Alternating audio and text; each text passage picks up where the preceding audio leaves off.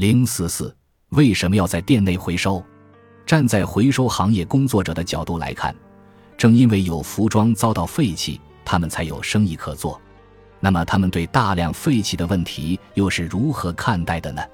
我提出这个问题后，接受采访的高维总经理如此回答：无论怎么看，都有太多的服装被丢掉了。我们回收来的许多衣服，其实都还能穿。之所以坚持店内回收，一个重要的原因就是我们希望将消费与回收这两件事结合起来，尽可能促使消费者的意识和消费行为发生转变。高维总经理认为，如果仅仅考虑效率，那么还不如由当地政府来完成对可回收垃圾的收集和利用。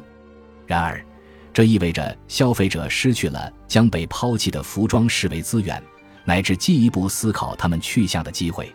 实际上，有些服装甚至未等参与到循环过程之中，就直接被当成垃圾处理掉了。为了减少石油损耗，消费者的协助不可或缺。我认为消费者是明智的，想让他们参与进来，就必须告知他们正确的做法。如果有人把该做的事情告诉消费者，他们是愿意积极配合的。高维总经理表示，不一定非要将最广大的人群作为目标。重要的是那些正在当下的消费文化中培养起来的社会意识较高的消费群体。当我们改变消费文化时，并不会突然出现翻天覆地的变化。那些对问题敏感、能够作为受体接受理念的人们会率先进行改变，随后再渐渐蔓延到全社会。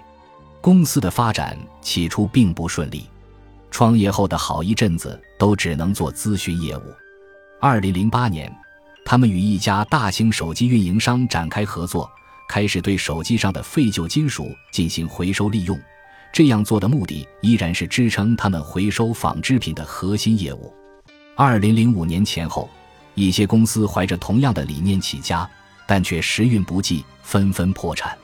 高维总经理笑着说：“后来能够经营顺利，是因为我们拥有灵敏的商业嗅觉。开个玩笑，其实只是走运罢了。”